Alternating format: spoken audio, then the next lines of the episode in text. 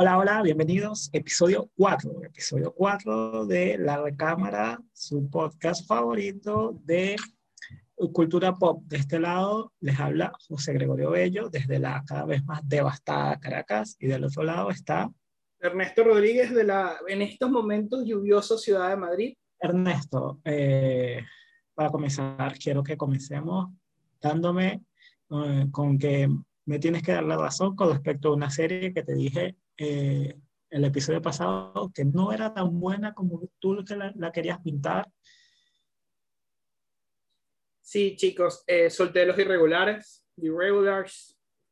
Vi llegar al episodio 4. Eh, no tengo, o sea, siento que he perdido interés. No, no termina de engancharme como me enganchó al principio con el concepto sigo defendiendo cosas de la serie, sigo pensando que está muy bien actuada, sigo creyendo que el mundo está muy bien construido, pero de momento pareciera nuestra primera baja en series sobre la marcha que estamos viendo aquí. Eh, así que The Regular se, pareciera que se me quedó en el camino. Tú sí la terminaste, ¿no? Yo sí la terminé, eh, pero igual, o sea, a la, al, al interés le había soltado la mano ya después del tercer capítulo, porque realmente creo que no es un problema de la serie, sino de las expectativas de uno que pensaba como que iba a ser más, más detectivesca y termina siendo más sobrenatural, más, más mística de lo que uno de lo, de lo, que uno creía al principio. Sí, bueno, a Una ver. de las cosas, otra noticia que se dio recientemente. Eh, que creo que el tema de, de que sobrenatural era un poco el, el, gancho de la serie, suponía que era ese, era el lado sobrenatural de este mundo que ya conoces, pero no sé, siento que termina estando muy apartado de lo que a uno suele interesarle del, del mundo de Sherlock. Pero bueno, eh, de todos modos... Netflix, más, detec más detectivesco. Sí. De todos modos, no pareciera que Netflix tiene que preocuparse porque acaban de firmar un trato bastante interesante. Jugoso con Sony. Sony y Netflix llegaron a un acuerdo de unos bastantes millones de dólares en que, y el acuerdo se basa en que eh, cada película estrenada por Sony Pictures va a caer en la, en la plataforma de Netflix eh, después que haya cumplido su, su, tiempo en cines, ¿no? O y de sea, forma exclusiva. Es, es, decir, ni HBO, es ni Amazon, ni Disney, ni nadie va a poder tener las películas de Netflix, de Sony.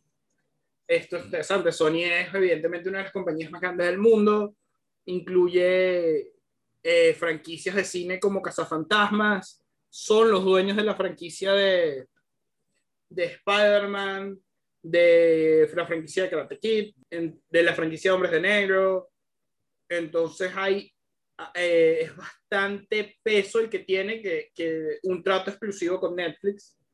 Tiene bastante sentido. A ver, eh, Sony ya tenía produciendo la serie de Last of Us eh, para HBO, pero a nivel de películas no tenían una plataforma propia ni habían anunciado nada. Entonces tiene mucho sentido que tus películas las quieras tener en un sitio donde te generen un poco un ingreso extra además del que generan en cine y para Netflix es empezar a tener contenido exclusivo de, de, franquicias de tamaño sin tener que producirlo ellos. Particularmente aquí pesa muchísimo el tema Spider-Man. Spider-Man, Venom, todos los, los derivados que importan que son parte del universo de Marvel pero que las películas van a estar en Netflix. De hecho el mismo día que anunciaron el trato Netflix puso, puso fecha de estreno a, en su plataforma Spider-Man Far From Home Sí, y, y también es como que vemos como que no hay cabida para todos. O sea, no hay cabida para todos. Estamos en un universo sobrepoblado de plataformas de streaming. Sony eh, no quiso llegar tarde y entonces mejor que dijo, mejor que llegar tarde es simplemente no llegar. Nos aliamos con Netflix, eh, vaciamos nuestras películas con ellos y es un acuerdo eh, de ambas partes donde ya se sabe como que no tiene que pensar dónde vamos a poner la película después. Entonces ve, se ve como la guerra de, de los streamings no, no hay sitio para todos. Es como que eh, la audiencia va a tener, eh, por un lado, menos opciones porque ya no se da abasto de entre decidir qué ver, porque casi siempre hablamos de las grandes, Netflix, Amazon, HBO, pero después hay Paramount Plus, hay CB, CBS All Access, entonces no hay cabida para todos. Eh, Sony no quería eh, sobrepoblar más la oferta y dijo, no, mejor sacamos dinero, un acuerdo con Netflix y todos contentos. Nos liberamos de un problema nosotros y le damos a cambio muchas más horas de contenido a Netflix, que en el fondo es lo que nutre la parrilla de, sí, eh, aunque en este caso es verdad que es una plataforma, lo que también es cierto es que para el usuario, o sea, te quedan cosas que no vas a poder ver sin cambiarla, si, sin comprar una plataforma más si no estabas usando, si no estabas usando Netflix. Y bueno, creo que es, es un paso más a lo que yo temo que te va a terminar pasando, es que vamos a terminar eh, inventando el cable. Que es que alguien va a venderte un bundle con cuatro o cinco servicios de streaming juntos y vamos a haber inventado el cable. Pero bueno, eh, me parece... De todos modos es interesante. Es un importante para la parrilla de Netflix, que ya su contenido eh, propio empezaba a pesar. Y, y tienen Spider-Man. Si bien Netflix no va a tener como que no va a tener creativamente como producciones de Sony, no, no sé hasta qué punto puedan meter la mano tipo para explotar el universo Spider-Man y sus derivados, ellos ya se asumen como casa, casa de todo lo que se le ocurrió a Sony hacer con sus personajes, vamos a ser nosotros quien lo transmita y entonces ya por ahí es como que una cosa menos hay que pensar por parte de los dos, tanto de Sony como de Netflix. Si no, pareciera que no, mm, por lo menos por lo que ha salido públicamente de momento, como todo esto cambia, si han seguido el caso Superliga, eh, lo saben, hablando de algo que no es nuestro tema, pareciera que, no, que Sony no está haciendo nada del control creativo de sus productos más allá de más allá de simplemente dejar que estrene en Netflix exclusivamente, o sea, hacer que estrene en Netflix exclusivamente. Pero es, un, es una inversión extra, o sea, para Sony es un ingreso extra, es como tú dices, no tengo que construir mi propia plataforma porque ya Netflix tiene la suya. Y bueno, para Netflix es ahora si quieres ver algunas películas clásicas, piezas importantes de cine y nuevos estrenos de Sony, que tiene muchísimos eh, empiezan a hacer, solo tienes un lugar para verlos una vez que salgan del cine. Pero afortunadamente siguen sin ser la única opción y tú has visto dos series que yo todavía no he visto en Amazon y una en HBO, ¿no? Sí, en Amazon hace a, mediados de, del mes de abril se estrenó Them, que es como una combinación, yo lo describo como una combinación entre Love, Lovecraft Country y The Hell. Trata sobre una familia que yendo de un evento traumático en el sur de los Estados Unidos, se muda a California en los años 50. Pero sus amigos son unos supremacistas blancos que no van a permitir que esta gente negra eh, venga a arrebatarnos lo que por, por derecho nuestro, ¿no? Entonces la serie combina temores reales con temores sobrenaturales me gusta, comienza muy bien, realmente la tensión que genera la serie es muy buena, pero luego este, toma el, camino fácil del miedo. El camino fácil del miedo para mí es, sacarme algo del pasado y que repercute en el presente. Hay pactos demoníacos y tal. Y entonces para mí eso como que, pero si a mí me gustaba era el drama humano, el drama y la tensión humano. Entonces se van por una, tarjeta, por una tangente que yo considero la vía fácil. Pero véanla, está producida por Lena Whitey y Little Marvin. Me gusta, o sea, me gustó, pero si lo comparamos con otros productos que tratan la misma temática racial, no queda muy detrás queda muy detrás de, de Lovecraft Country y de Watchmen. Se nota mucho la influencia de las películas de Jordan Peele, pero aquí no tiene el mismo grado de inteligencia y sagacidad. Le faltó un, por, por, allí un poquito más de audacia en la trama, porque termina optando por los caminos fáciles. Eh, yo recomiendo que la vean, la conversamos por allí.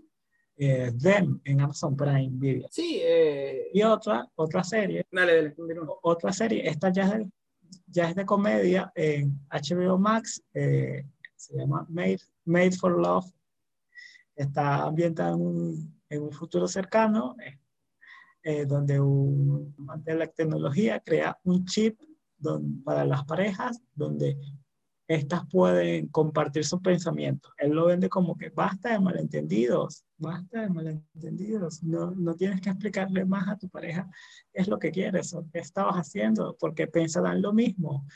Y la primera usuaria es su novia y no se ve del todo satisfecha con el plan que le están proponiendo y entonces eso detona toda la serie. Todavía está en, en emisión, eh, HBO Max eh, estrena semanal, no hace poco, se llama Made for Love. Que entiendo la protagonista es Christy Milotti, ¿no? La, la mamá en, Christy, en How I Met Your Mother. How I Met Your Mother, que siempre que todos quisimos ver más, entonces es bueno verla, ver que empieza a conseguir otros proyectos.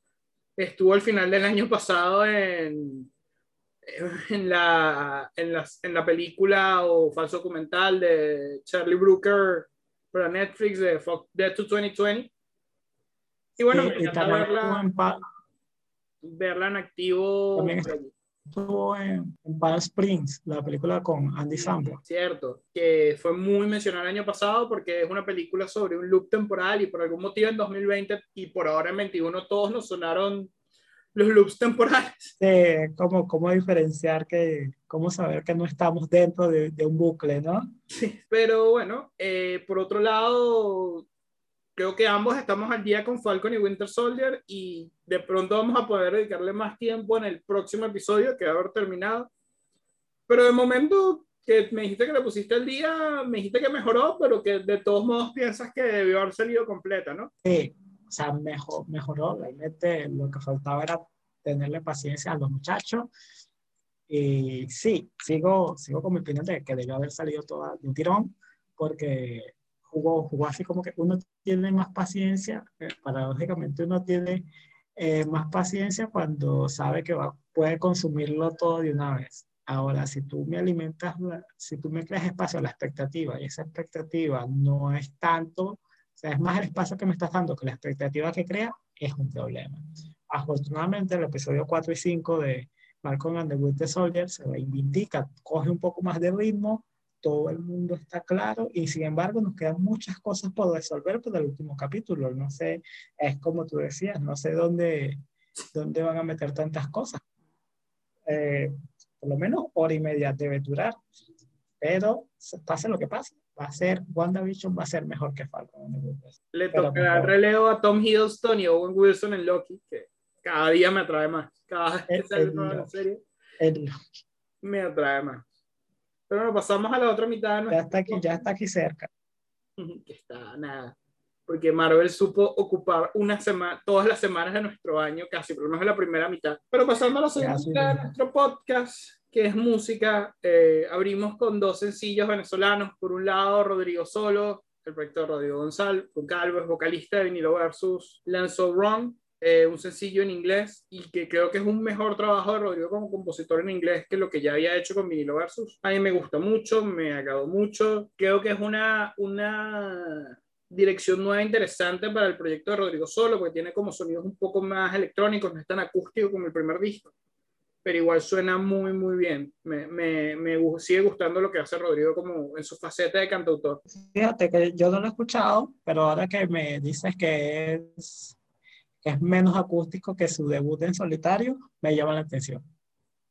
Sí, tiene, tiene un poco más de sintetizadores, tiene, tiene mucho de, de otro tipo de sonidos al, de su primer disco, a mí me gusta bastante, este, pero que entiendo que es un disco un poco más minimalista que lo que nos tiene acostumbrados con, con vinilo verso. Y en otro lado, ellos de canción de autor venezolanos, volvió la pequeña revancha. Que, que, es un dueto que nosotros queremos mucho porque realmente quizás las composiciones más honestas y más francas de, de toda la, la, escena alternativa venezolana, el dúo compuesto por Claudia Lizardo y Juan Manuel Omedillo, regresó después de cuántos años de, de ausencia sin material nuevo, cuatro o cinco.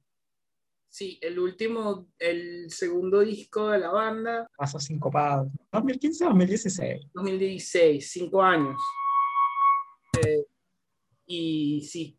Cinco años nos tenían cinco años de espera. ellos habían soltado un single el año pasado que, que, entre una cosa y otra había pasado desapercibido, que es El aliento del cobarde, una canción que, sí, que yo había escuchado en vivo y que me gustaba mucho. Pero esta 1, 2, 3 es como más una canción nueva, entonces fue como me paró el oído y, y me alegra tenerlos de vuelta tanto. Siempre es una, una alegría tener a la pequeña revancha para que música musicalice nuestros momentos tristes. y bueno, para cerrar los sencillos que escuchamos, o por lo menos nos vamos a, a Inglaterra.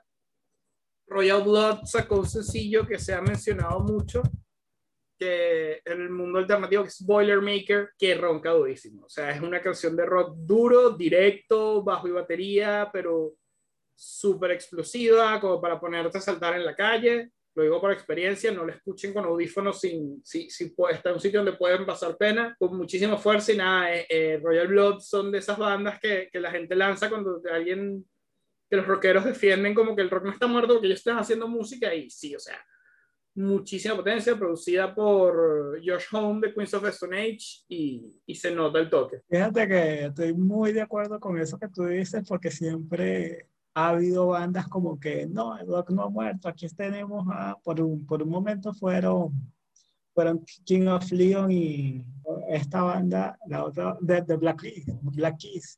Y estos son una especie también de Black Keys, pero del otro lado, ¿no? Son británicos y dan muestra de que todavía hay guitarras, todavía hay garage rock. Y me gusta, a mí me gusta. No he escuchado este sencillo, pero ya le pongo el oído porque realmente a veces se necesita una banda, una banda como esta para batuquear, batuquear. Sí, y bueno, eh, Josh Homme, que, que, que, sigue en activo como en mil proyectos y que de pronto aparece y dice, y por cierto, grabo un disco con eso de Stone Age cualquier día de esto, porque él funciona así. Son los temas que tenemos eh, por hoy. Disculpen si es un programa más corto, pero nos queda, por supuesto, nuestro cierre de siempre, que es la recámara y está este toca a ti, José, que tienes por ahí guardado. Algo que se me quedó aquí engatillado, que no hemos hablado, se nos ha pasado el tiempo y creo que no hemos hablado de ella, es La Serpiente. La Serpiente es una serie de Netflix eh, cuenta la historia que yo no sabía. Por allí se habla mucho de asesinos en serie eh, y esta en particular yo no tenía ni idea. Es Charles Sobra, que bajo la identidad de Alain Gaultier se dedicaba a drogar, accionar y matar a, en, en, los años 70 a los turistas que pasaban por esta parte del mundo de, de Tailandia, Nepal, que, que era la, la, ruta hippie, como lo llaman ellos, porque por allí que, queda como que era para encontrarse consigo mismo. El Tíbet también forma parte de esto. Entonces, él tenía una mecánica donde los, los drogaba, los sobornaba y con su pasaporte eh, podía viajar de país en país vendiendo las joyas que, que era lo que realmente él se dedicaba, ¿no? Contrabandear joyas de país en país, pero para vender su, su joyería, ¿no? Eh, iba de un lado a otro asesinando a las personas. Eh, es de las mejores series que he visto en el año, ya llevamos casi cuatro meses del año y es de las mejores series que he visto, tan tensa que la, eh, tuve que poner adelantado porque de verdad no soportaba la incertidumbre de saber qué iba a pasar, me moría de los nervios. La serpiente está en Netflix, ahorita vi incluso los, los datos, de, porque se estrenó en BBC en, en enero y, en Netflix llegó eh, a principios de abril y eh, los números en Inglaterra de la gente que se conectó a la BBC para verlo fueron astronómicos. No se queden por fuera, véanlo usted también, súper recomendada. La, la, pondré en mi lista de primera. Eh, nada, José, eh, como siempre un placer. Es bueno saber que sigue habiendo series de, de, asesinos en serie. Aprovecho la oportunidad de hablar de series de asesinos en serie para pedir de una vez al universo, a quien escuche, que le den dinero a Brian Fuller para que haga una temporada más de Hannibal. Por favor. Pero... Se está comentando, está comentando. Se está comentando desde hace años. Pero bueno, por ahora... Podría venir, bueno, pero podría venir por ahora nos despedimos. Cuando ustedes estén escuchando esto, van a haber sabido quién ganó los Oscars. No los hemos mencionado hoy porque queda poco que llegar antes de la ceremonia. La semana que viene, que será la otra semana para ustedes, tendremos cosas que decir de ellos. Y nada. Vamos a ver si, eh, si, la pegamos. Sí, bueno, mi, a ver, mi, mi predicción, si tú quieres dejar una predicción para mejor película antes de irnos, es que Nomadland va a ganar y que yo voy a estar molesto. Eh, Mira, justo coincido, coincido. Pero sí, eh, muchísimas gracias por el tiempo a quienes estén aquí. Eh, recuerdo que todas las en redes soy Ernesto Alexand, José. Yo soy JBYM. Y tenemos Instagram, de, que es la recámara podcast, todo pegado, ¿verdad? En minúscula, si no me equivoco. La recámara podcast en Instagram, ya están por ahí. Cosa, a ver si están de acuerdo con nosotros o no. Gracias por llegar hasta acá. Como siempre, y nos vemos la semana que nos escuchamos la semana que viene.